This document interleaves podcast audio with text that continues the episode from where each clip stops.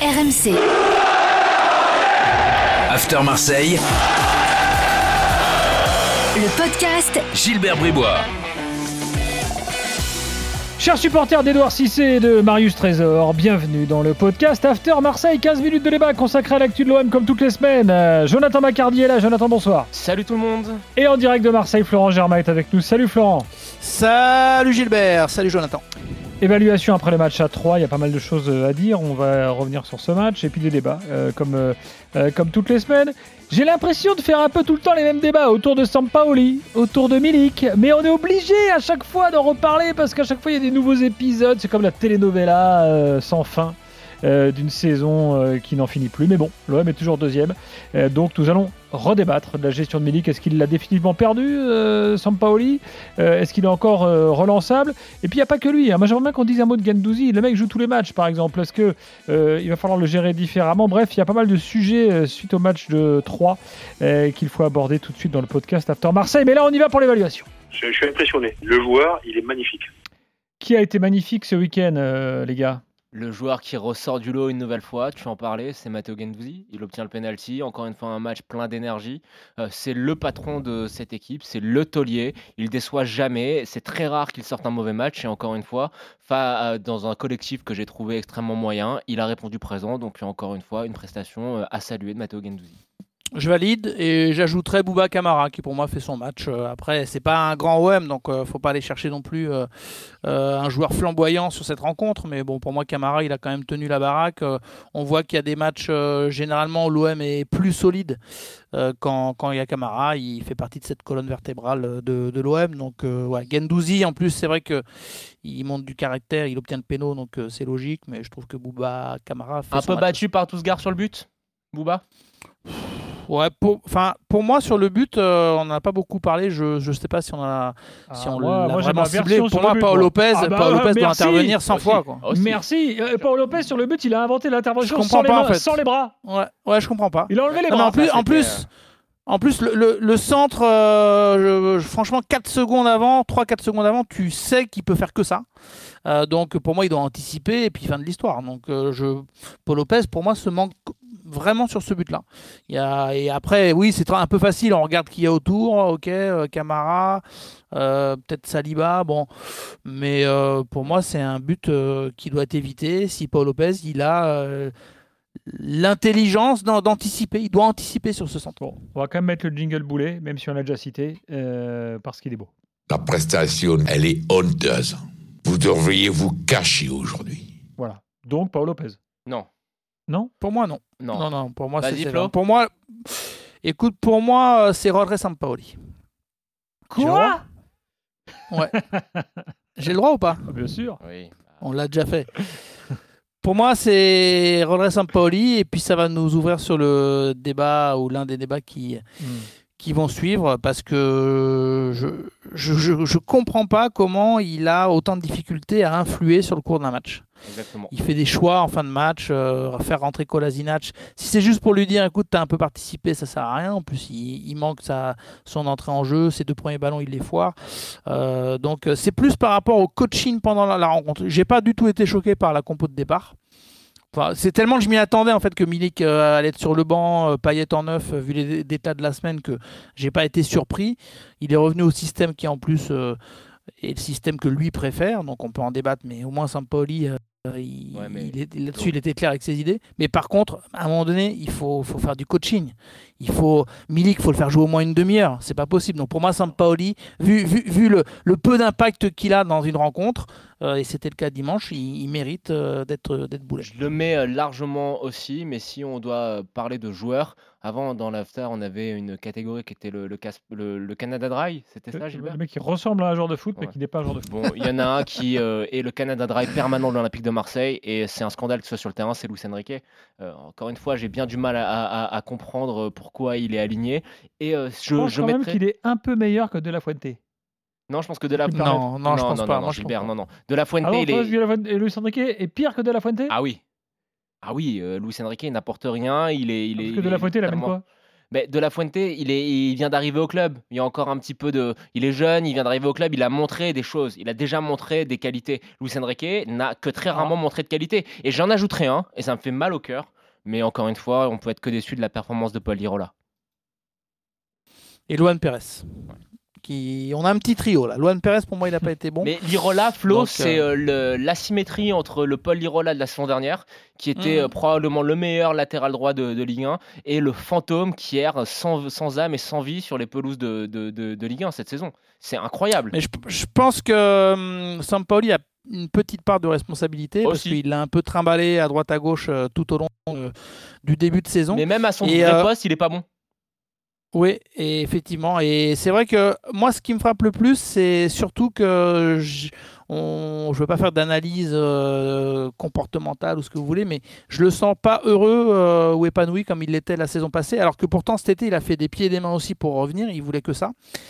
Et euh, du coup, je pense que ça a moins matché avec, euh, avec Sampaoli Il notamment. Il a, Il il- il senti qu'il aurait moins sa place, qu'il jouerait pas à son poste, etc. etc. Et on a un joueur qui euh, est en plein doute. Et c'est dommage parce que je pense que c'est vraiment un bon joueur de ballon. Enfin, c'est même pas je pense, on l'a tous vu, en tout cas l'année dernière. Donc euh, ouais, c'est frustrant. Frustrant Tu pour sais, lui et pour ce que- ce dont j'ai peur, euh, ce dont j'ai peur, Flo, c'est que les six mois qu'il ait fait la saison dernière, ce soit une illusion. Parce qu'au final, si tu regardes l'ensemble de sa carrière, il y a quand même beaucoup de trous d'air. Et euh, bon, j'ai quelques, quelques, quelques inquiétudes. Parce que les qualités intrinsèques, il les a. Il les a montrées. Mais euh, je pense que c'est plus un problème de discipline et de régularité. C'est possible. C'est possible. euh, en tout cas, c'est l'un des enjeux, je pense, de la fin de saison parce que euh, là, je te fais une transition, euh, Gilbert. Ouais. Mais je pense que le souci euh, Milik a un rapport euh, très clair avec euh, les latéraux. Teasing. Ah ben, on y va alors pour, euh, pour débattre. Ah, D'où la question euh, est-ce qu'on, euh, est-ce que Sampaoli a définitivement perdu euh, Milik? Ou est-ce qu'il est encore non. rattrapable? Non, non, il est encore attrapable, mais il faut qu'il fasse vite. Il faut qu'il fasse vite parce que là, pour le coup, euh, comme je le disais, il est revenu sur les deux derniers matchs euh, à un système qui est le système qu'il préfère, donc euh, le 4-1-4-1, on va le dire, avec un seul attaquant. Euh, Il y a eu cette phrase forte, euh, pour ceux qui ont manqué le week-end, euh, il faut qu'on la redonne, mais samedi, veille de match, il a quand même dit que Dimitri Payet, pour lui, son meilleur poste, c'était numéro 9 désormais. Ah. Donc dans un système où il y a un seul attaquant, les choses sont très claires. Payet pour Saint-Paul, il doit jouer en 9, donc ça exclut Milik. Euh, en tout cas sur une grande partie des rencontres. Donc euh, là, on a un vrai souci. Euh, si je parlais des latéraux, c'était le petit teasing, c'est que on est là, on se fait des nœuds au cerveau. Pourquoi il n'arrive pas à associer les deux, etc. Parce que pour moi, enfin pour moi, pour tous, la mission première de Sampaoli, quitte à pas endormir la nuit, ce serait de se dire bon, euh, c'est pas choisir entre Payet et Milik, c'est comment je vais les faire jouer les deux. Et, c'est vrai que j'ai eu quelques retours ces derniers temps, comme quoi si Tadliafico était arrivé, il aurait changé de système, euh, il serait revenu au système de la saison passée, avec Payet un peu plus en 10 et Milik en 9. Mais en fait, il n'a pas du tout confiance en ses latéraux, euh, euh, pour, pour quelle raison Dans la mesure où Kolasinac, lorsqu'il a été aligné, j'étais le premier surpris, hein, parce que moi je m'attendais à un Hmm. joueur moyen. J'ai trouvé qu'il apportait une Bah, certaine eu un joueur moyen. vivacité. Non, mais j'ai trouvé qu'il y avait au moins du, du- de, de quoi terminer la saison. Je te dis pas que c'est un Non, non, titulaire non. en puissance, mais euh, pff, je pense quand même qu'il y a quelque chose à faire. Physiquement, il n'y est pas. Kolasinac, il n'y est pas physiquement. Et, et on le voit un peu en match, mais on- nous, on le sait aussi. euh, Ah, Enfin, alors. le voit à l'entraînement, il n'est pas, il, il est pas, il est pas à 100%, il le sera pas cette saison, c'est compliqué physiquement. Euh, donc, euh, il n'a pas confiance en ses latéraux, il n'avait pas confiance en Amavi, ça se passe pas bien avec Lirola. Luan Pérez, c'est pas un latéral gauche. Euh, voilà. Donc en fait, euh, lui, dans l'idéal, euh, dans l'idéal Sampaoli, si euh, il y avait euh, une possibilité d'aligner les deux. Puisque c'est le cœur du sujet là, Milik en 9 et Payet en 10, C'est avec puisque des Payet sur le qui- côté, ouais. voilà, c'est avec des latéraux, c'est euh, ce qui ressemblerait presque à un, à un 3-5-2 en fait. Mais euh, Flo, un- ça- je, je te rejoins, euh, mais euh, je veux bien qu'ils pensent ça, mais à un moment, faut, donc du coup, faut arrêter d'être un petit peu dogmatique. Il faut regarder ce que tu, le matériel que, qui est à ta Ouais, disposition. oui. Et même si tu n'as pas des latéraux qui sont extrêmement en forme, je pense que tu peux trouver une variation avec des joueurs de côté qui apporteraient offensivement bah, des centres et de la percussion dans les couloirs. Je pense que c'est largement faisable quand tu vois que tu as à ta disposition des joueurs comme Under, comme, comme, comme, euh, comme Conrad, même, même si Gilbert a raison, hein, Conrad, on, on attend beaucoup plus. Mais il y a quand même le matériel pour faire, pour faire un petit peu mieux. Oui, mais ces joueurs-là, euh, c'est plutôt des ailiers, euh, voilà, faux pieds là, enfin Under euh, gaucher qui joue à droite, Conrad droitier qui joue à gauche. Donc c'est vrai que euh, Sampaoli, il se fait un blocage en fait. euh, il se dit, moi, si, euh, ok, s'il faut mettre Milik titulaire, d'accord, mais ça doit du coup jouer avec un maximum de centres, avec une organisation qui est différente. Mais ça, là, Mm. moi, je vous dis, je- je- j'essaye de partager les, les ressentis que j'ai et les infos qu'on a du staff, etc. Après, euh, notre regard extérieur et même le mien, euh, c'est que euh, à un moment donné, il se pose peut-être trop de questions. Quoi. Bien sûr. Tu, tu peux, tu peux pas te priver d'Arcadius Milik. Déjà sur le terrain et en plus par rapport aux conséquences Mais que ça parce que a- ça, ça peut créer quelques crispations, quelques interrogations et, et, et c'est pas bon. Et, et d'ailleurs, je pense, je peux me tromper, hein, mais je ressens comme ça qu'il y a une série de matchs importants euh, qui arrivent à Marseille. Euh, Monaco, Nice, Lyon vont venir au Vélodrome. Pour moi, Sampaoli, il va pas pouvoir se permettre de laisser Milik sur le banc euh, au Vélodrome. Ça, la Ah ouais, pression va être forte, je, je, je pense. Alors c'est pas homme à céder euh, en général à, au caprice euh, ou euh, même euh, à l'insistance des journalistes, etc. Mais au Vélodrome, je pense qu'il pourra pas se permettre de laisser Milik comme ça tu- sur le tu banc sais comme ce il qui, à euh, ce qui est vraiment agaçant, Flo, c'est que tu as entièrement raison. Mais euh, moi, je trouve qu'il est totalement incohérent dans la mesure où il nous explique qu'à Marseille, ce qui compte, c'est les résultats avant le contenu. C'est bien ce qu'il a dit. C'est faux. Donc, non, mais c'est oui, c'est faux, mais c'est c'est ce qui ça déclare. en Il faut y revenir sur cette dette-là. faut y revenir sur cette dette-là. Parce que pour moi, je fais peut-être trop d'analyse. euh, c'est peut-être le point de vue du journaliste, etc. Mais on sent parfois, franchement, croyez-moi, au fil euh, des saisons, on se rend compte quand un coach, euh, vous aussi, hein, euh, des fois vous utilisez des, des, des passages euh, d'interview où on Mhm. sent que le coach il est moins lucide dans l'analyse, etc. Là, ça fait 2-3 dettes là que Sampaoli, je suis désolé, mais déjà à 3, il va nous expliquer que euh, le match globalement il a été maîtrisé qu'en gros c'est pas de chance de prendre un, but à la fin. Je suis désolé, mais tout le monde a vu le match. On sait bien que l'OM a pas forcément maîtrisé son sujet et que ça leur pendait au nez. Première, premièrement et deuxièmement, dire que à Marseille on ne se base que par rapport au résultat et que c'est uniquement euh, par rapport à la victoire ou à la défaite qu'on crée l'analyse, c'est totalement Mais faux. c'est faux. Mais alors C'est là, factuellement faux. là- OM Angers, il y a une victoire incohérent- 5-2. Il n'y a, jamais eu autant de débats qu'après le match contre Angers où on s'est dit est-ce que c'est bien les deux bien sûr. attaquants, pas les deux Mais attaquants? Flo, La victoire le- contre le truc, Karabakh, que- on a tous vu, Jonathan, que la victoire elle était mauvaise. Il y a plein de matchs qui ont Bien été sûr. mauvais où l'OM a gagné. Donc euh, ça, c'est un, faux débat. Je Mais sais pas non, ce qu'il a inventé. Flo, je, je suis d'accord avec toi. Mhm. Et puis, euh, à Marseille, historiquement, les, gens sont très connaisseurs de ballon. Compte, c'est le évidemment. Mais là où je te dis qu'il est incohérent, c'est que si à la rigueur, il pense vraiment ça, ok, il est pas lucide, il s'est mis ça en tête, etc.